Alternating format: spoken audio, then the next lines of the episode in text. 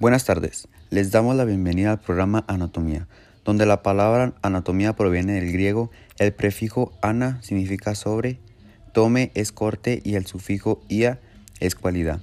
Somos sus anfitriones Adolfo Alanís y mi compañero Rey de Sel Galindo. Les traemos un tema muy pedido por ustedes y de interés muy general, el síndrome de Amster. Nos acompaña la doctora especialista en el síndrome Mariana Olivas y la doctora Aime Guerrero. Doctoras, gracias por aceptar nuestra invitación. Gracias a ustedes por la invitación. Díganos qué es el síndrome de Amster. Es un trastorno del desarrollo que lleva asociada una alteración neurobiológica. ¿Qué es la neurobiología? La neurología proviene del griego clásico neuro, que significa nervio, y del sufijo logía, estudio de. Es la especialidad médica que trata los trastornos del sistema nervioso. Una revisión de los estudios epidemiológicos infantiles efectuada en 2003 encontró que las tasas de prevalencia oscilaban entre los 0.03 y los 4.84 casos por cada mil individuos. El término epidemiología proviene del griego donde epi significa arriba, demos pueblo y logos, estudio o tratado. Esto implica que la epidemiología es el estudio que se efectúa sobre el pueblo o la comunidad en lo referente a los procesos de salud. Gracias por la traducción de los términos médicos para nuestra audiencia.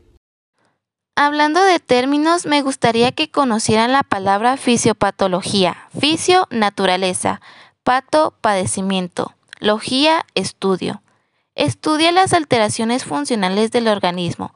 La fisiopatología del síndrome de Asperger es el trastorno del neurodesarrollo que se caracteriza por presentar deterioros cualitativos de las interacciones sociales recíprocas.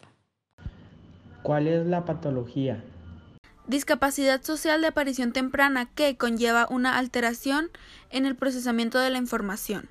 Por cierto, la patología tiene dos raíces. La palabra deriva del griego pathos y logos, que significan enfermedad y estudio de respectivamente. ¿Qué es la etiología del síndrome? El término etiología es de origen griego, aitología, formada de la siguiente manera. Aitia, que significa causa, logos, que expresa estudio, e ia, que enuncia cualidad. El carácter genético de la afección del síndrome aunque se desconocen los mecanismos básicos. ¿Cuál es el cuadro clínico? Los médicos usan ese término por el origen griego de clínico, ya que cline significa acostarse. Ahora entiendo esta parte del cuadro clínico del síndrome. Es principalmente dificultades para la interacción social. ¿Existen tratamientos?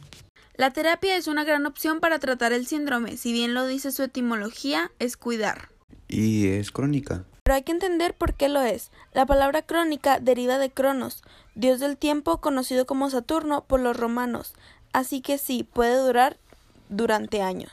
Rara vez requiere de un análisis o diagnóstico por imágenes, pero los análisis sirven ya que Ana es enteramente y lisis es disolución, por lo cual es de gran ayuda. Muchas gracias por la valiosa información. Lamentablemente se nos acabó el tiempo. Nos encantaría tenerlas de nuevo para compartirnos más de lo que saben. Es un placer. También les agradecemos a las personas que nos siguen siempre por redes sociales y nos comparten sus inquietudes. Les deseamos un buen día. Hasta luego.